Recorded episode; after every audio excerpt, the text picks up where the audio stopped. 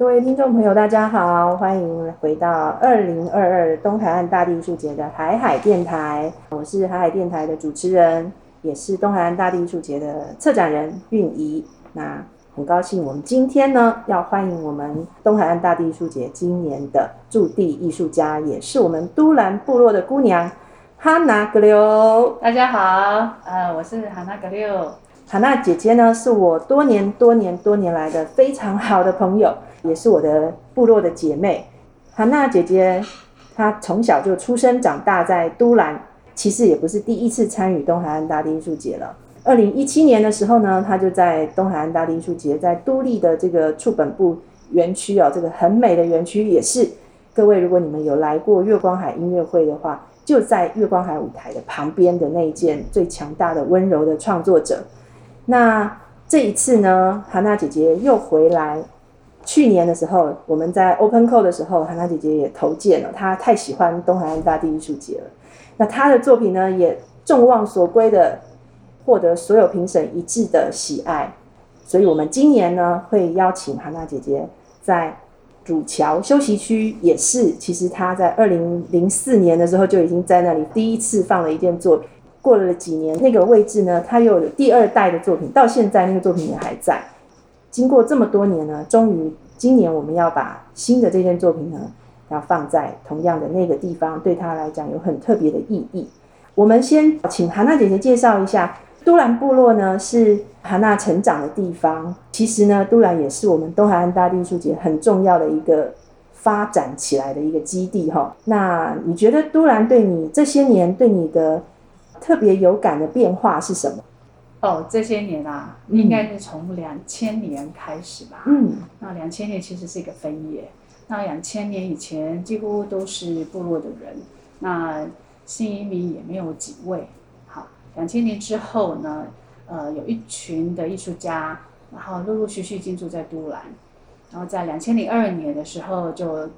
进驻在金钟沙滩的伊斯部落。嗯，伊斯部落的这一群人已经就是一个。非常的先进，然后非常的挑战，然后触碰一些所谓主流的，呃，挑战主流，主流对，不管是原住民艺术或者是主流的艺术，其实其实是透过那一次的一个运动跟生活，它无形中啊，其实这一群艺术家，包含我，无为便是有为，然后造就了现在不可知的一个很强大的一个力量在杜兰村。那过去杜兰村早期是部落。部落文化为名的有名的就阿美族杜兰部落，再来就变成艺术家，嗯，所以大家就在笑啊，就说啊，来杜兰的时候呢，台风天十个扛棒掉下来，大概打到会八个是艺术家，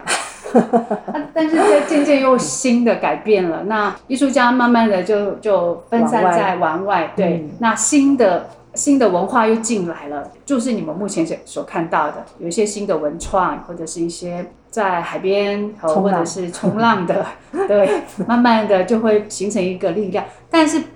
但是我因为我是多兰部落的呃族人，那其实部落的核心还是很强很强大的。对，越是外面的一些冲击越大，其实我们的凝聚力跟团结力是更强大的。对对对。对，好，那刚才提到的意识部落，在二零二二年的那个意识部落的事件啊，就是一群有在地部落，像哈娜姐姐这样，那也有很多从其他部落移居到都兰这附近，移居到整个东河这个地方附近的创作者，甚至外国人也有。然后大家就选择到金樽的沙滩去进驻生活，从那个春天到那个夏天，那刚刚好，现在二零二二年刚刚好二十年整哦。这一群二十年前的艺术家呢，又有新的人加入，然后又下到金樽沙滩，又开始进驻创作这样子。那其实是非常有意思的一个事件的变化。在如果各位有听过我们去年的艺术家鲁比斯瓦纳那一集的海海电台的话，豆豆姐她也对于意识部落这件事情也有很多很多的描述，跟很多很多的情感。但是，其实，在哈娜的作品里面，她的创作的过程里面呢，其实她最重要的还是跟自己都兰部落的妇女一起合作，特别是在最近这几年了，她在都兰组织了蓝调之女，蓝是兰花的蓝，都兰的兰啊，蓝调之女这个这个团体呢，也在它组成之后呢，不只是养活了五六位在部落老中青三代的妇女哦，然后也透过集体的学习、一起的劳动来完成一些创作，不管是文创也好，或者是说协助韩娜完成她的大型的创作。那可不可以请韩娜姐姐来特特别介绍一下，为什么你要成立这个蓝调之女？成立这个蓝调之女，你想要达到的那个那个期望是什么？好，那我从事创作二十几年哈，那十五年几乎是很很孤单的，而且要非常自律。那这个五年产生了很大的变化。嗯，那我发现就是呃，进入到部落里面，而不是只有血液里面是阿美族的妇女，但是事实上，我跟我的妇女长期在一起的时候，我发现创作让我找到生生活的重心。嗯那但是呃，部落妇女的一个参与，那呃让我变成真正的部落妇女。蓝调之女大概是在两千零二年的时候，呃，都是一些就是呃部落妇女姐姐妹妹们所组成的一个呃一个团体，呃一个独立品牌，所以是把一些染啊、钩啊、织啊，把它做一些文创。除了做出好的作品以外，我们也期待就是呃我们可以自主自己的。把它做成很在地的一个品牌。那我是希望透过自己在地的品牌，然后在地的文化，嗯然后把越在地就越国际的概念，然后这样的东西分分享给大家。嗯然后再来就是希望就是用一个循环经济，再来就是团结经济，嗯然后慢慢的就跟部落结合循环。所以循环我们可以就是家里的一些东西，或者是上海边采集的东西，对，然后山上采采集的植东西物，对，我们在循环让它变成什么？嗯现在我们很非常好的一件作品，现在就是一印染，对自己采集自己弄。啊，在那个就是循环经济，再就是团结经济，就是把部落原有的经济把它团结起来，而不是把它垄断起来。是我们是、嗯都是合作模式，而不是说我我赚你一点，我赚你一点。事实上就是可以把这个带起来，然后真正来都兰玩的人，不仅就是可以吃，可以住，我可以可以学东西，甚至就会带回去。嗯啊，这是我未来就是妇女们可以而。且可以学习到一种生活的文化，对没错真的跟土地在一起的一种生活的文化。其实我每次去到蓝调织女工作室的时候，我就会觉得那个氛围就很像我们在部落里面，比如说你去隔壁家，然后大家坐在一起聊天，大家手上就会一直动来动去，就是一直在钩织，然后再染。可是你可能也一边在追剧，一边在骂小孩，一边在 看孩子的功课。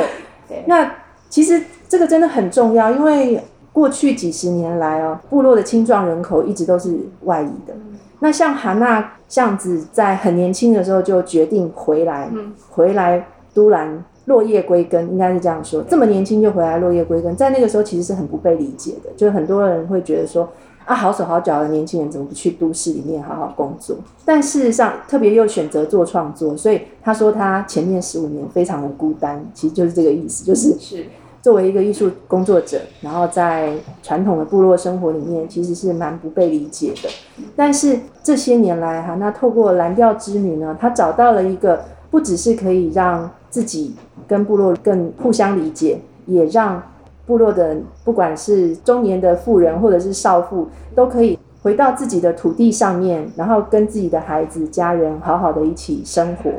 这个是我觉得蓝调织女非常棒的一点，就是说这是很重要的一点。是那也反馈到哈娜自己的本身的创作，也让给你很多很多动力，对不对？对对所以呃，其实从二零一九年那个《嗨嗨嗨织女人生》的那件作品出现以后，那一直到二零二零年，我们在边界都兰也展，然后去宜兰的罗东工生活工厂也展。那去年呢，也在呃女妖一郎呢去做了一个更完整的个展的呈现，这是其实是蓝调之女跟哈娜一起合作的一件作品。她在讲这个传统的阿美族妇女在海洋礁岩上跟着潮间带采集的这个样貌，跟他们看到潮间带的变化，嗯然后回到自己的生活里面，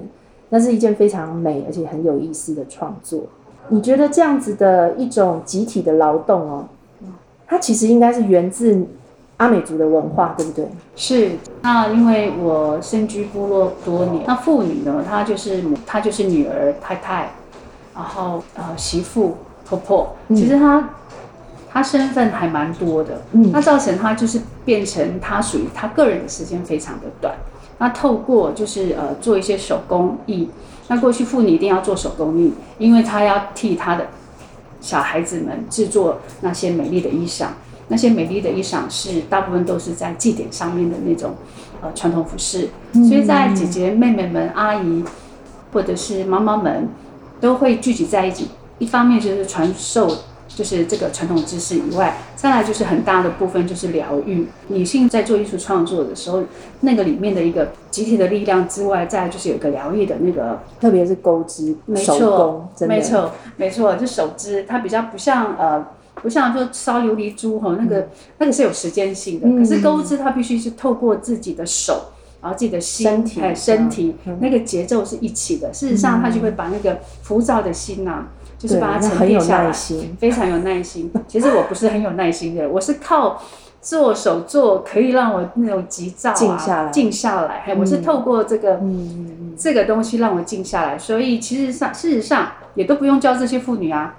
因为妇女都是她妈妈们都教过。嗯那我的蓝调织女是把她们聚在一起，更有计划的，然后让这个作品更完整嗯啊、就是可以让呃整个社会然后接受我们的产品这样子。嗯嗯，那透过这个，我觉得还有呃研发成不同的东西，对对对对，研发不同东西，嗯。也因为这样子，所以那，劳动部看到我们的努力啊、我的努力，还有大家的努力，所以他给我们这次的机会，能够在这个三年的计划里面，我们可以一直呃制作，妇女们也提供她的就业机会。嗯。那我们不是雇佣关系，我们是合作伙伴。嗯嗯嗯嗯。蓝调织你是属于我们部落的，只要愿意进来我的工坊的，那都是我们的。嗯那呃不属于我的啊、那是我们的蓝调之旅。我的部分就是我自己个人的创作，那个叫做 Hana Box，因为我觉得盒子里面就像有点潘多拉的 盒子，它对，也充满了这个神秘的东西。因为创作本来就是不定性嘛，嗯所以我就想用箱子把它做成就是我呃我工坊我自己创作的一个名称。嗯。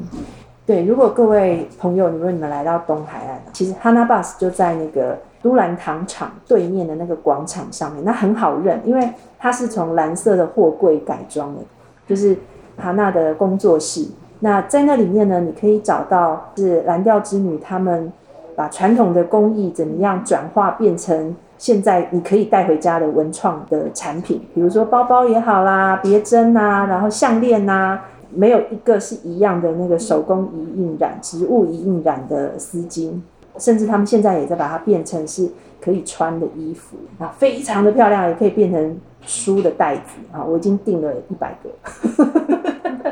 感谢 支持。对，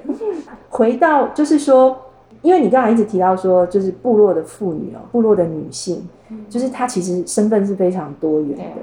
我记得你一直跟我讲说，你是在成立蓝调之女以后，你才知才去深刻的思考到一件事情，就是说，当你回到真的部落的群体里面的时候，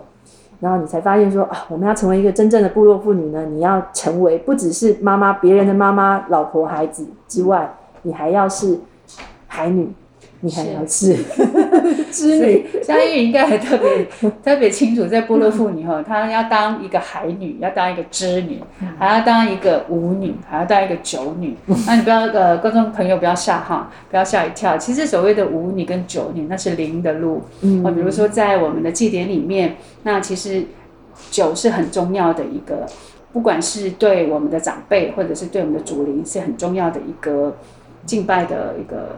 东西嘛，哈，一个媒介。嗯嗯那我们透过在在敬酒的那个部分，第一，老人家会知道你是谁，你敬酒的时候，他你知道你是谁我说我是谁的孩子，然后让所有的人认识你是谁。嗯好，再来就是呃，通常都是晚辈要要去敬，然后让长辈知道你，尤其是现在当今很多人都外移了，对很多人都不知道谁的孩子是谁的。对对那透过这个每一年敬酒，他就知道你在部落敬。酒的那个过程，它其实就是一个舞蹈。对对对对，这里面就有一你有看过阿美族在敬酒的时候，我真的第一次都觉得非常的惊讶，而且有时候老人会老人家会故意整你，但是他那个是一个一种疼爱的表现，他会说你远一点，你从远远的地方给我跑过来，然后一边跑一边要扭屁股，嘴巴还要一边讲我是谁谁谁的孩子，这杯这杯酒要敬你这样子，而且他的动作，然后手都要到位这样子，那其实是一种很优美的舞蹈仪式哎，我觉得。是仪式，没错，嗯嗯。所谓的海女呢，就是说你你要知道怎么样去海边采集这个礁岩上的蛋白质，海洋的蛋白质，你要会认，你要会认潮汐，然后会认物种，然后会要知道怎么料理，对，要不然呃。孩子们会饿死，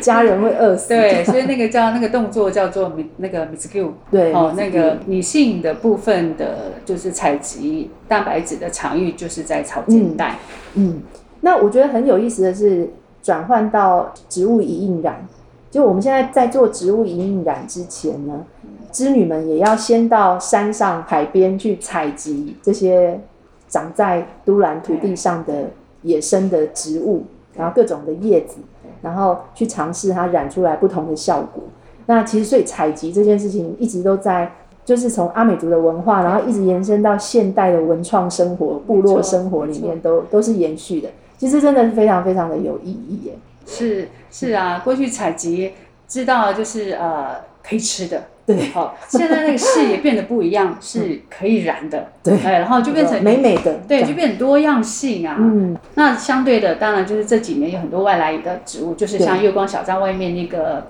那个柠檬桉，对，桉树，桉树，对，桉类的。那我们也会把它放在里面，因为我们不能把外来种也给忽略掉。对，我知道，其实从意识部落之后，除了手工的编织之外，哈。除了是这种小型的软性的雕塑之外，其实哈娜也开始在自从在意识部落的那个进驻之后，整个大家都开始玩漂流木，或者说玩户外的地景装置，是一件非常有意思的事情。我知道你有一次跟我讲说，对你来说漂流木，或者是你今天在户外做装置的时候，你必须用金属的铁或者是钢筋，其实对你来讲，你都把它当成纤维在使用。所以你也因此完成了很多户外的地景哦。那在二零零四年的时候，你第一次在主桥嗯做的那件作品叫做戏，对牵戏绑东西的那个戏。为什么你那时候会特别想要做那样的一件作品？对，那时候也刚回来，那回来的时间大概是在呃两千年以前，我大概忘了，大概一九九六九六左右。然后其实回来它不是一个偶然。那其实事实上，我们的呃，不管是在意识上，或者是在梦境上，或者是实质上，嗯，就有一股力量一直拉着我回应梦系要，你要回来讲，对，就是一直牵着你，那条线是牵着你，所以我就把那个漂流木，因为户外，毕竟纤维是没有办法耐久，意识不如我们懂得如何去运用漂流木，那每个人的生长环境也都不一样，比如说，呃，像志敏是做铁的。非遗他们也是做呃画画的，建伟也是，然后就应用了这个大自然给的礼物，我们就开始开始要去驾驭它，驾驭这个漂流漂流木，实在是其实其实我们应该是顺从这个漂流木，应该是被这个漂流木给驯服了之后，我们我们就知道它会做什么。那我透过了一个很大的木头，形状很美，我把它剖成四个，对，四个之后呢，我用线把它牵起来。嗯，对，然后把它牵起来，里面有用钢筋把它牵起来，不是粗的线把它牵起来。然后最后一个是一个会动的，呃，会动的一个漂流木，然后放在中间，但是有风的时候它会转。嗯，所以我就说，其实又有那个，然后又有一个是动的。其实我觉得那是穿透，那人会在那里坐，会在那里站着。其实你已经融入这个这个作品。嗯，哦，这是早期啊，嗯，这样子很很单纯的作品。后来延续，慢慢的，我开始去想，其实很多的人来，其实可以跟作品互动，所以我开始，我开始去思考，其实要让游客啊，可以驻足在那里，然后享受那里的大自然，然后不要那种快闪，然后因为，呃，其实我们一直是大自然的一部分，其实你坐在我的作品里头，其实你就会是在很像在妈妈的子宫。所以我现在都是做圆的圆的概念，然后你自己会在圆的那个里面。嗯嗯但是我后来一直慢慢发展是这样，虽然我用钢筋，因为钢筋它是可以塑形，钢筋它可以有个线条，可以取代我的线，嗯因为它在外面是耐久性的。那我慢慢的就是了解它的特质，然后就放在那里。嗯呃，现在就是比较是三角形，那我就把我服饰上的那个八角花嗯。拆解，所以就把线条跟家族的符号把它放在放在里头，所以钢筋就会有一个很很能够，我觉得还是可以看得到我的语汇的作品。嗯我目前会是用这个方式，是圆的跟菱形，还有跟大自然的一个互动这样。其实我要分享一下，因为呃上个月我去兰屿拜访了那个小曼朗波安，是他就跟我讲说，我被大自然驯服了。我对这一句话，我就觉得，我就说老师为什么这么驯服？说呃，过去两年我一直觉得是征服这件事情。嗯对，后来他就觉得跟大自然接触之后，哎，他说他做这个拼板奏是没有人教他，他出去补也是没有人教他，爸爸没有来不及教他，他是用生命去换来去换来的。而且呢，我们看着他教会他的儿子出去，过去那种我要征服这个大自然没有，他现在要顺着这个大自然，是认识这个大自然。其实，其实我年纪大了，会发现其实你是被大自然驯驯服的，不是你们去征服没错。没错。那其实，在从戏之后，我们现在其实还看得到主桥的那里、那个那个基地上面有一件，这那件作品是那个瓶装海洋，我都笑它是瓶装海洋，因为 因为经过台风，它本来有一些组件掉了，然后然后刚好你就可以看到后面的那个湛蓝的太平洋啊，就在刚好在那个瓶子的正那条海平。海天交接的线就在那个瓶子的中间呢、它其实它是一个很美的观景窗这样。那那件作品是二零零八吗？还是零九的时候？应该是，不要应该是对对对对对对，就是第戏的第二代。叫做遥远的回声。遥远的，回声。其实你嗯看起来像瓶子，那个不是，那个是回声，耳朵、哦就是耳朵然后是两个的耳朵，那旁边还有一个形状，它有点像，呃，因为我会把风的声音。或者是我看到的，我都会把它用成形状或颜色，嗯所以那是我那个遥远的回声，是从耳朵里面，然后再再长出来一些呃，比如说是 呃子宫的嗯，东西这样是子。是是是，对，所以我嗯没有生过小孩，但是我 至少我是从子宫对。我们都是从子宫生出来的。对，对 所以才会有内件在那里。对对，而且它真的好强壮哦。哈娜还是希望在那里放今年的这件新的《我在月光海，我很勇敢》这件作品，因为那个点对他来讲刚好就是可以从新兰港的南方，刚好就是眺望着都兰鼻的方向哦。那对他来说有很深刻的意义。那我们都很舍不得说要把那个遥远的回声拆掉，要要哈娜就说旧的不去，新的不来，不要眷恋这样真子。的够了，对自然存在消失。十几年了哈。那你你可不可以跟我们谈一下今年的这一件？我在月光海，我很勇敢。好，那现在已经在开始做这个作品的基本结构的焊接跟造型。那这件作品呢，你是怎么样去构思的？这件作品啊，因为呃也是循序渐进，就是从两千零四年一直到现在我的作品，嗯。那我有很很很很深的感动。然后过去就是呃比较是平面的，对。啊，再来就是方形的，对对，那经过二十年，现在出来是圆的，啊，就跟我的个性一样，其实我就慢慢就是比较圆滑，然后没有那么的圆润的。圆润，对，嗯。然后自己也不要想自己应该可以做什么，好，就是强强迫自己哦，应该要改变什么，并没有。嗯，虽然我没阿嘎办法巴吉吉，阿嘎巴唧唧，所以不要强迫。对我，我虽然不想被这个世界改变，但是我也不想被这个硬要去改变对，我也对对对，嗯，然后就遵循着我自己原来的那个本意。嗯。那我在那里常常就会欣赏我的作品嘛，这么多年来，然后看到那样的场景，那呃很多人在东海岸一直想要盖大山、大的公园、大的建筑，有没有？嗯嗯，可是有没有想这个大的庙？可是有没要想，东海岸已经是大山大海了，你还要盖什么公园？你要怎样跟它比大？比不上啊，那我们就融入，我们就被它驯服嘛。尤其是那个位置是很容易被忽略的，因为它是转弯口。对，可是我又喜欢它呀，因为我觉得会来的人就会来，嗯。他他自然会驻足在那里去欣赏那样的一个环境。嗯，然后我就我就觉得就是啊，我就要 用你里面讲，我说其实我们在这里没有人是一个孤岛嘛，嗯。对不对？对，那我们如何在这个这样的环境里面，然后现在全世界几乎就是已经是封闭的，对，哦，那很多人说台湾就是一个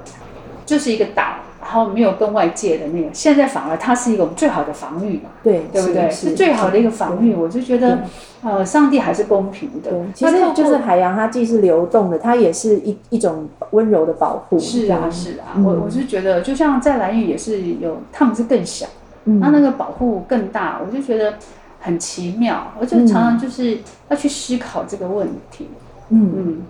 对，透过创作，其实我有去请示我自己，嗯那也透过作品能够就是表达我的那个要要表达的事情，而不是只有美美的作品放在那里，是能够让其实很好的作品就是让人家去思考，然后可以让他就是呃。有一些改变嘛，哈，对，好的坏的我不知道，但是他传达了一个信息出去，嗯。嗯，所以这次哈娜的这件，我在月光海，我很勇敢。它会在主桥的休憩区，小小的一个休息区，非常的可爱漂亮。那左边就是新兰港，然后右边呢是山原海湾。这个地方等于是这个都兰湾的正中间，就是一个很奇妙的地方，它还可以眺望绿岛，还可以眺望绿岛。对对正前方就是对绿岛。，那天气好一点，你再往南方看一点就是蓝屿。没错，我觉得整个都兰湾就是非常的得天独厚。我们同时可以看到两个岛屿，那因为你看到两个岛屿浮现在海平面上，它其实就会提醒你，你其实并不是住在一个孤岛上，你是在一个岛群里面。整个太平洋就是一个很大很大的岛群。嗯那我们因为太平洋连接在一起，这也是我们呼回应到我们今年的策展主轴，就是众岛之洋。我们从海洋的角度来来看我们自己，思考我们自己的位置。那也像韩娜讲的，她也希望透过大家能够来到这个作品的时候，你可以欢迎你爬上去，坐在那个月亮的中间，是，坐在那个圆的中间。请你不要放心的，一定要好好给它做下去。对对对对对，然后不要只是拍照打卡，不要只是做这件事情，欢迎你闭上眼睛，看看能不能接收到月光海传递给你的讯息，这样子。然后我们都要勇敢，嗯 对，我们要很勇敢面对现在的局势。对，没错。啊，今天我们真的很开心跟哈娜姐姐聊天，那也希望祝福，虽然在这个疫情严峻的时候，那但是呢，我们的艺术家们还是一样，各自在自己的岗位上面很认真的都在创作着。那也希望把这样的力量传递给现在大家深陷在疫情的整个世界，不只是台湾啊，就整个地球都是。希望大家我们一起好好的勇敢。对，好好的勇敢，在月光海，我很勇敢。对，谢谢哈娜，谢谢，谢谢拜拜拜拜。